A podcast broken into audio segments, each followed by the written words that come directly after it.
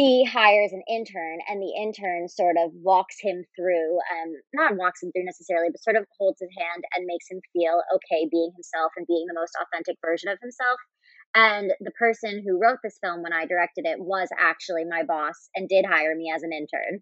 So a lot of the other components of the film are sort of exaggerated or fictitious, but him hiring me as an intern did really happen.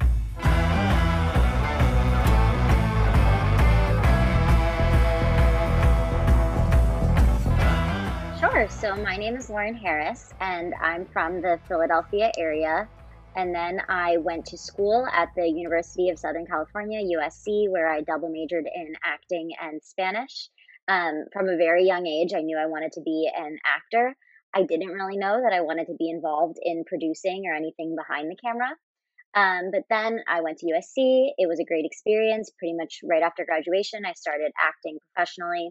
And then once I was acting, I realized, oh, you know what? It would be really great to create my own projects. So at my final semester at USC, I studied at the British American Drama Academy in London. It's actually funny. I did um, an acting conservatory for three years also in Normandy. Um, at the Bayreuth Conservatory in France, so that was, that's a little connection. Um, but yeah, and then from there, I worked with one of my classmates on a project called It's a Girl Thing, which was really successful in the festivals. I wrote it, she directed, we both produced, and we both starred in it. And then from there, I started creating more and more films. And now I'm a bit of a multi hyphenate between acting, producing. I've both written and directed, but I would say, like, in order of ranking, it would be acting, uh, producing, then writing, then directing. Okay, okay, okay. Step by step. Yeah.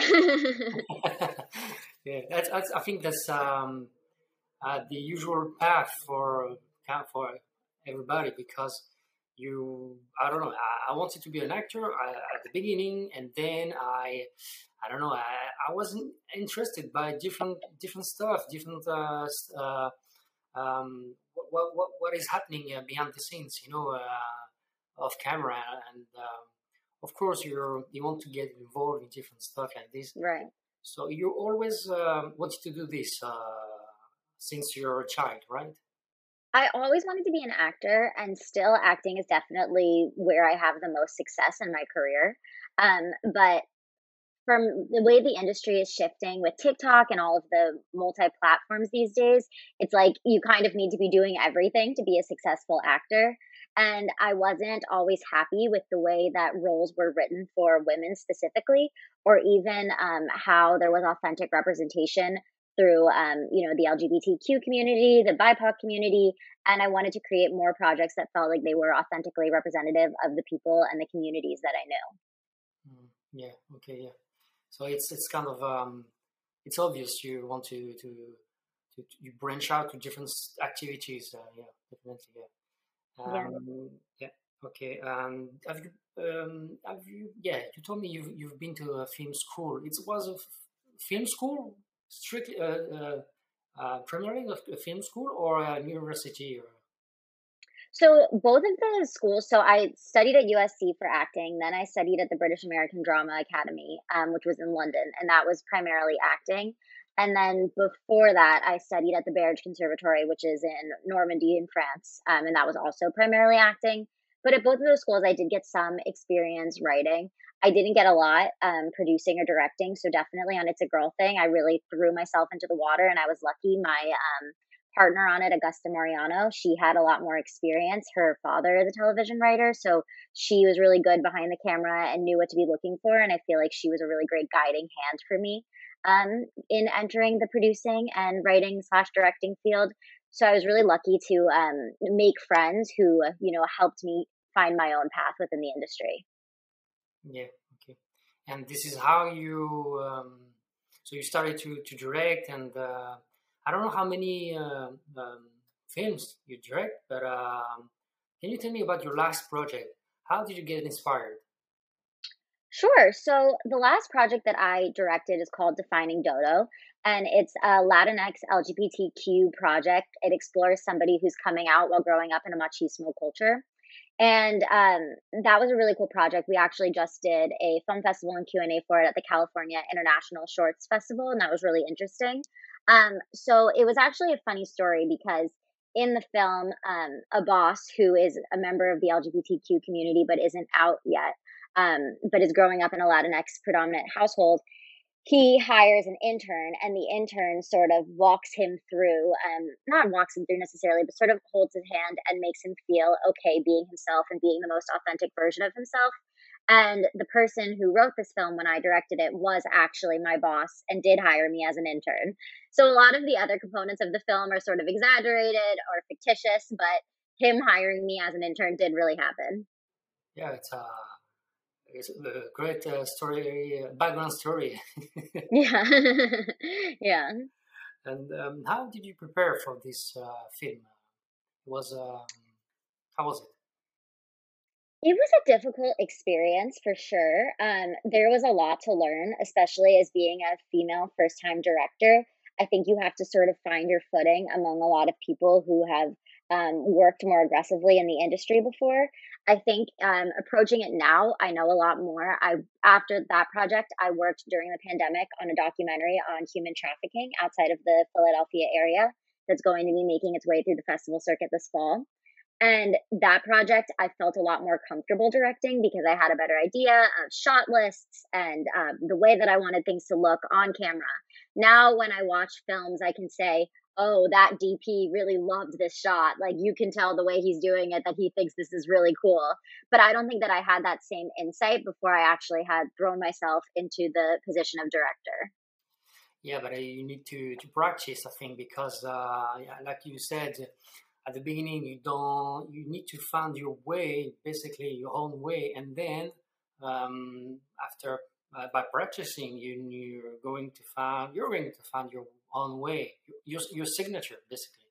Right. Yeah. Right. Yeah, yeah. And that's why in so many film schools, you know, they have you doing everything behind the camera, even if you're just um, specializing in one thing, because it's so important to know all the different facets of behind the camera work. And uh, how was how was the um, which camera did you use uh, for this one? Oh gosh, uh, for defining Dodo, it may have been a black magic, but that's a reach. okay, no worries, no worries. And what about the uh, video editing? We hired an editor for that.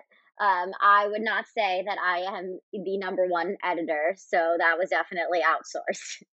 I can I can edit my auditions um, just enough to submit, you know, three minute little clips, but I I couldn't edit a film uh, you uh, maybe you supervise the, the the editor maybe. Yeah that that i was watching for sure the clips and i can tell you what i don't like about an editing but i couldn't tell you how to do it myself. Yeah, tell me tell me which uh, which um, i don't know which things you don't like uh, in editing? Well i don't like clunky cuts. Like uh, for example i just worked on a one film that i was producing i didn't direct or write it and that's also going to be coming out this fall. And I was watching a cut of it, and the final shot of it was like just a black black theater and the main character in the center. And rather than like doing a cut to a wide, it was a close up and then was going to a wide. They had a zoom out shot from the close up into the wide, and I hated it. I hated the zoom out. It felt like not stable enough. It just felt like it took too long. Did not enjoy it at all. So um, I definitely axed that. yeah, it, it, depends the the goal of the, the project. If it's a film, yeah. if it's a commercial, if it's a video, music video, you know, so, uh, it depends the the nature of the project. And I don't like when it goes too much from like a close up to a close up to a close up to a close up. You know, I need more like differentiation. You're gonna be sticky otherwise. yeah, exactly. Uh, can you can you tell me about the sound, the the music, and maybe the lighting as well? Uh, how was it uh, on set? Uh? For defining Dodo, it was actually really interesting because um, it wasn't an argument, but I was a little bit more budget conscientious on defining Dodo, and my co-producer um, was really attached to the idea of having a real mariachi band. And um, this mariachi band that he had wanted was an actual LGBTQ mariachi band in Los Angeles, which is like, how do you even find such a thing, you know? But he found this, and it was within the theme of our project since we were working with an LGBTQ theme in the film. And it was like a little bit out of our budget, but he was so dedicated to it that he worked on a GoFundMe to raise the funds to pay for this mariachi band. And it added so much to the sound of our the film because you know one of the things that we really wanted was this authentic representation.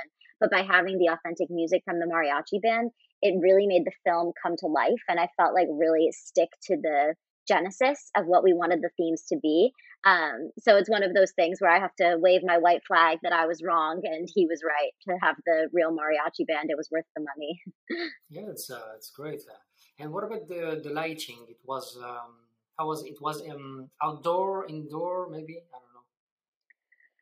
There were a lot of different lightings. Um, we had a gaffer and uh, they did a really great job. There's some scenes that looking back now, I feel like we have one scene in particular where the lead character overdoses and you can see the light sort of shining through the room onto him because we wanted to reflect that it was like you know the very early morning and it's sort of a soft lighting peeping in sorry i have a dog on my lap so she's just peeking in a little bit.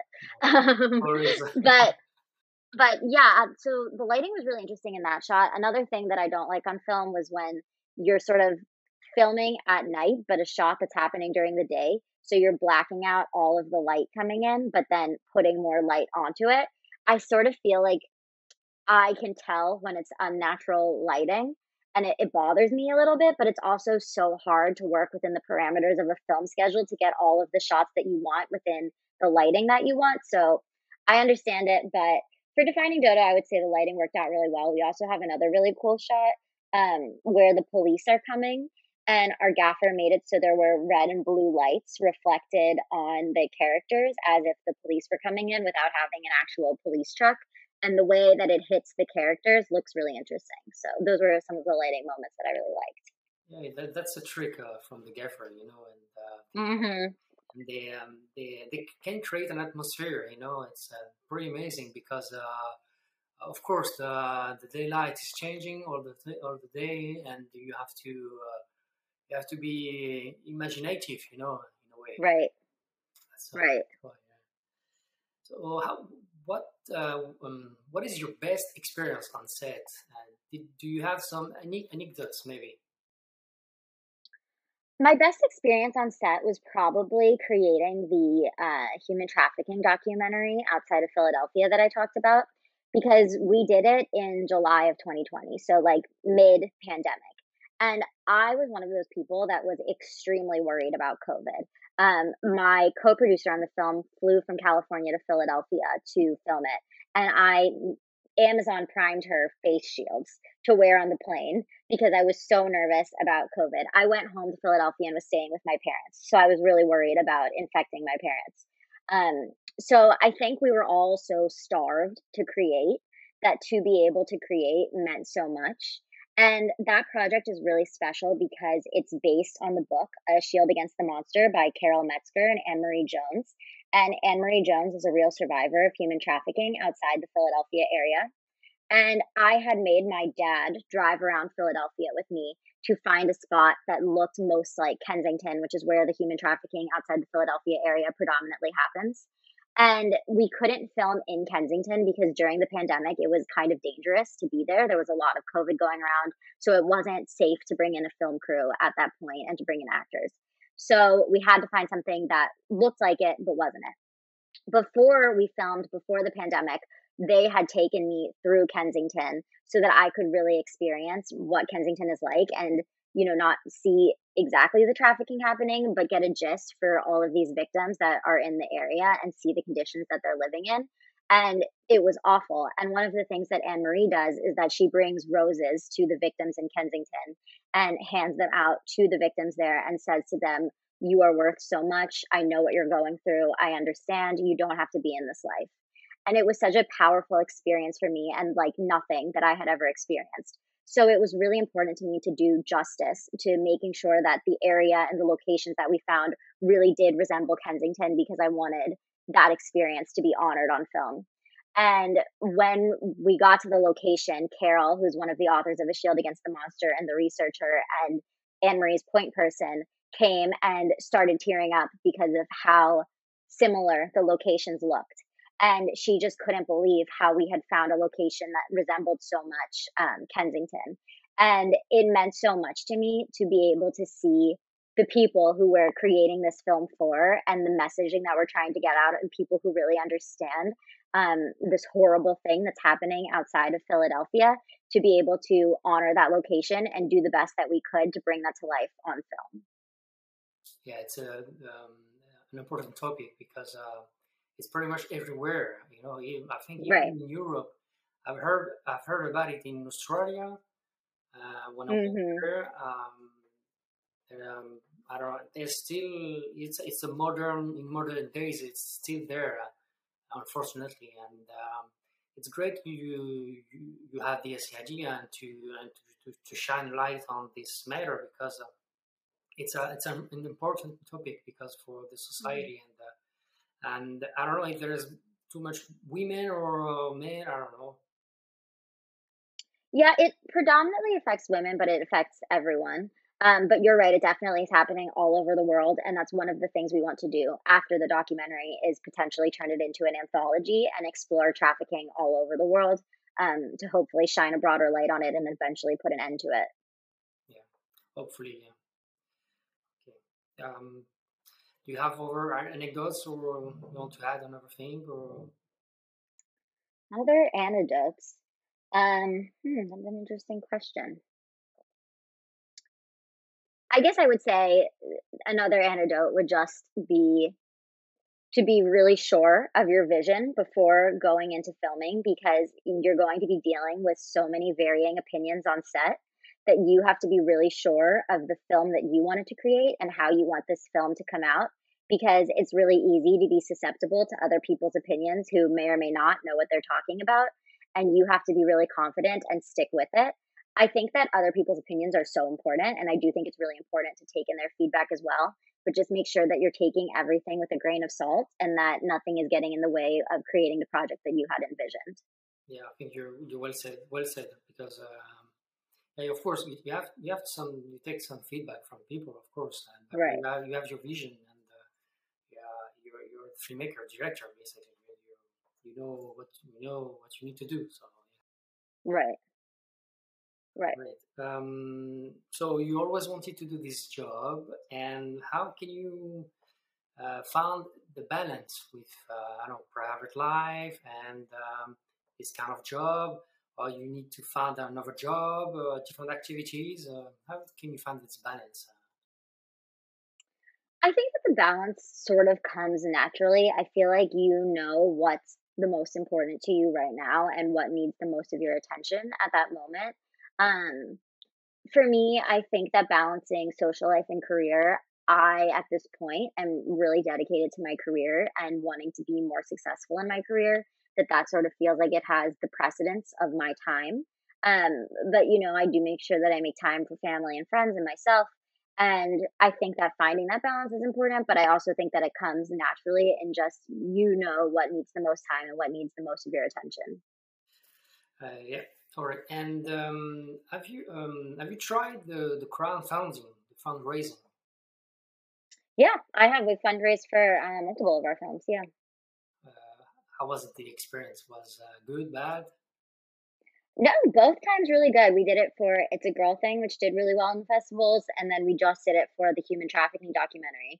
And I'm really grateful for everybody who was willing to donate. Um, I would say that, you know, you'd be surprised on the amount of people that are willing to support you. It's a little bit of a funny thing to ask people for money to help you create, but also for a lot of us, it's the only way that we can be able to create. So I think joining forces with your co-producers and the other people on set for finding all of your networks is a great way um, to make sure that your film projects happen. Yeah, yeah, it's, uh, it's a very uh, it's, it's great. Was uh, um, some uh, to have some uh, donors to, to fund for this uh, for this cause. Yeah, great, great. Right, right. Um, have you um, have you experienced uh, the film festivals? Yep, definitely. Um, I've been really lucky to go to a few film festivals. It's a girl thing got into I think like 14 all over the world, but we didn't get to go to a lot of them because it happened when the pandemic was also like at the highest point of it. Um, but we were lucky that we were able to go to two before the pandemic and then a film festival in Miami really recently. That was an amazing experience. And the one that I just mentioned for Defining Dodo. I love the film festivals. I think you can learn so much. I think they're a great experience to make connections and also to meet like minded people who want to create just as much as you do. Yeah. So, have you been to Europe or outside of the US? Yeah, yeah. So I studied in London. I studied in France. Yeah, for, um, for the festivals. Oh no, I we actually got it to a couple in Italy that we had wanted to go to, but it was coinciding with the pandemic. So hopefully, with some of the other projects, we get to actually go out of the country for festivals. That would be really cool. Yeah, hopefully, yeah. Uh, after yeah. this episode, I don't know when. Yeah. yeah, we'll see. hopefully next year or something. Yeah. Um, uh, with the technology nowadays, uh, someone can buy a camera, can buy a video editing and uh, can start make, making a film. And do you think it's positive, negative, or this is the, future of cinema? That's a really interesting question. I think that it's positive because I think everybody should have the opportunity to create. I think, um, you know, it's funny because also anybody can be an actor, and some of us pay lots of money to go to school for acting for years. But I think it's a positive experience that everybody should be able to create. Um, and I think that it's, you know, your personal choice. If you want to go to school to learn more about it, that's up to you. But anybody, I think, should be able to create. And I think that that's just being understanding of the future also. Yeah, yeah, definitely. Yeah, yeah. It's, uh, it was generalized, generalized uh, this, uh, this tool. Yeah, definitely. Yeah. Um, what do you think uh, what do you think about the, um, the current cinema uh, nowadays, lately? Uh, maybe you can you can tell me uh, what you think about the American cinema as well. Yeah, I think it's definitely changing a lot. Um, I don't know if you were able to see Clint Eastwood's new film Cry Macho, but I thought that was really interesting. Um, and also like great to see that he's still creating at 90 years old.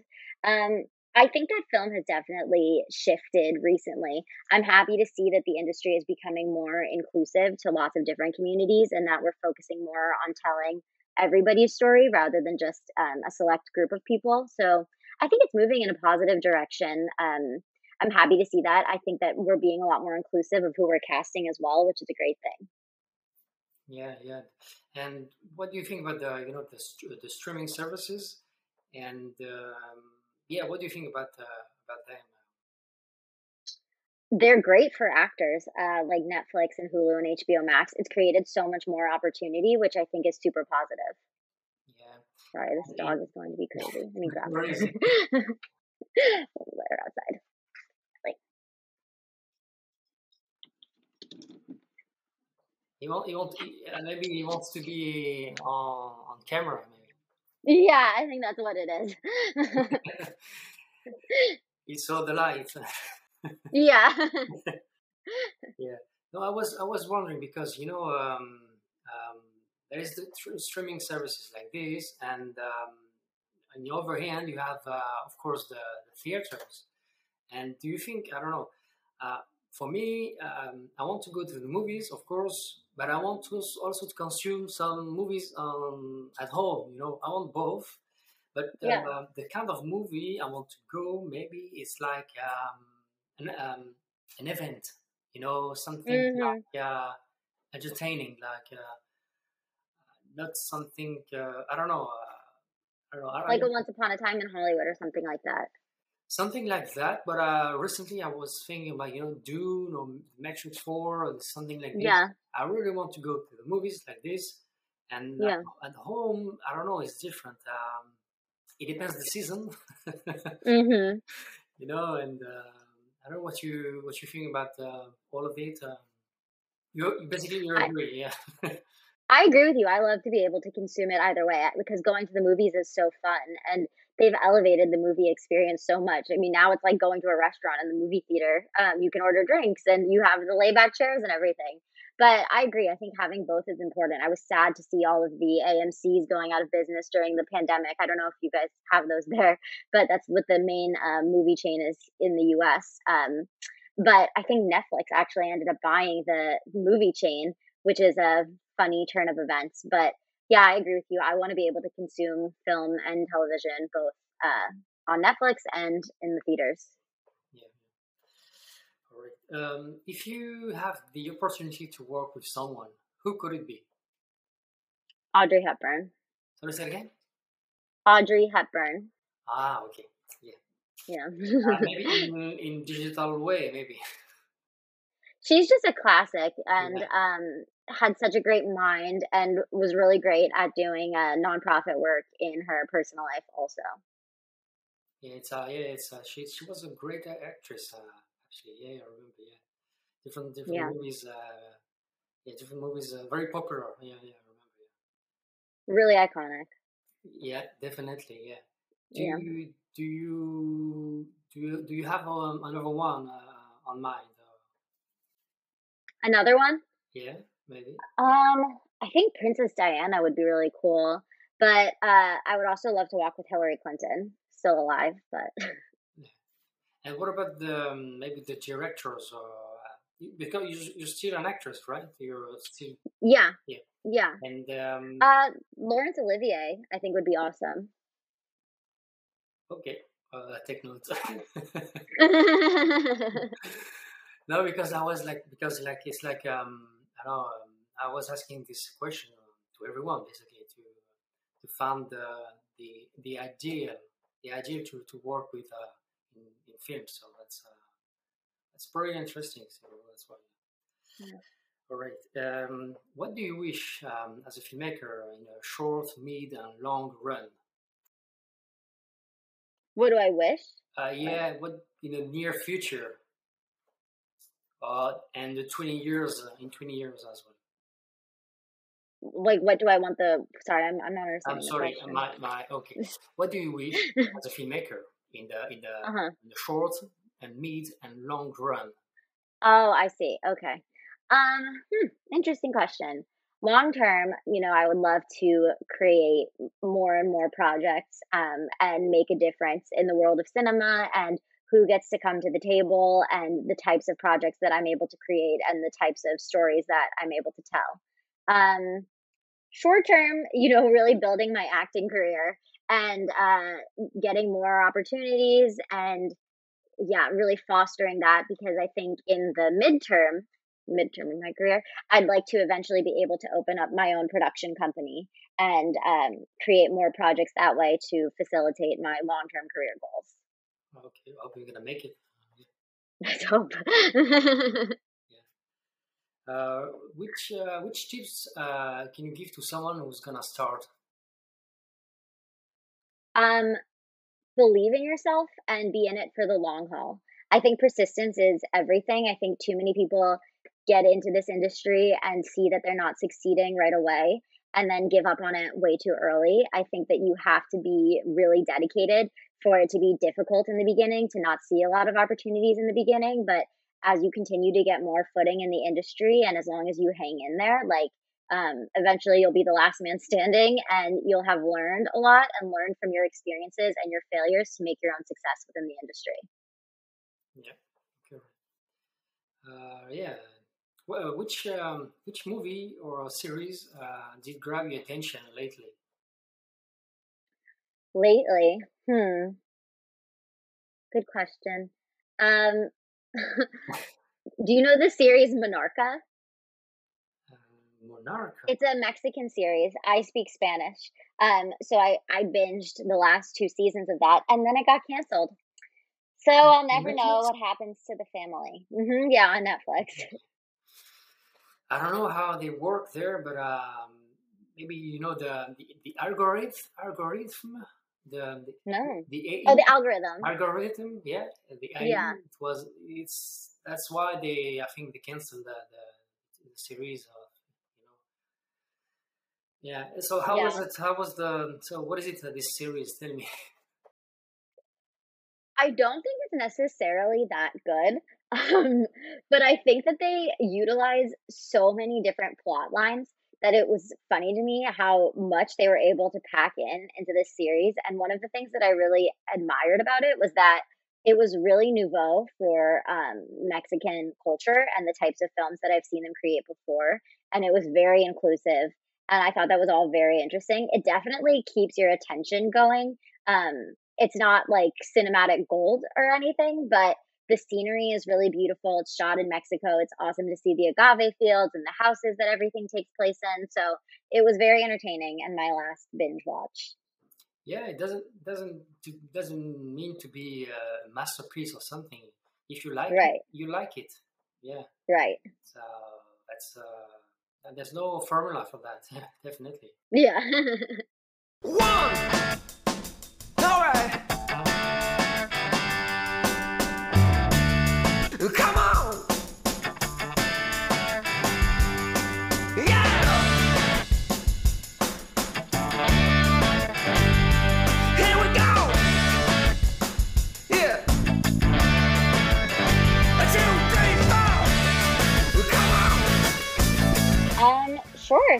Interested in following along more of my projects, you can visit my website at laurenelizabethharris.com or follow me on Instagram at Lauren Elizabeth Harris. It's one H between Elizabeth and Harris, just to clarify. And uh, yeah, you can learn more about my projects there. I have the links to everything in my bio if you're interested in following along.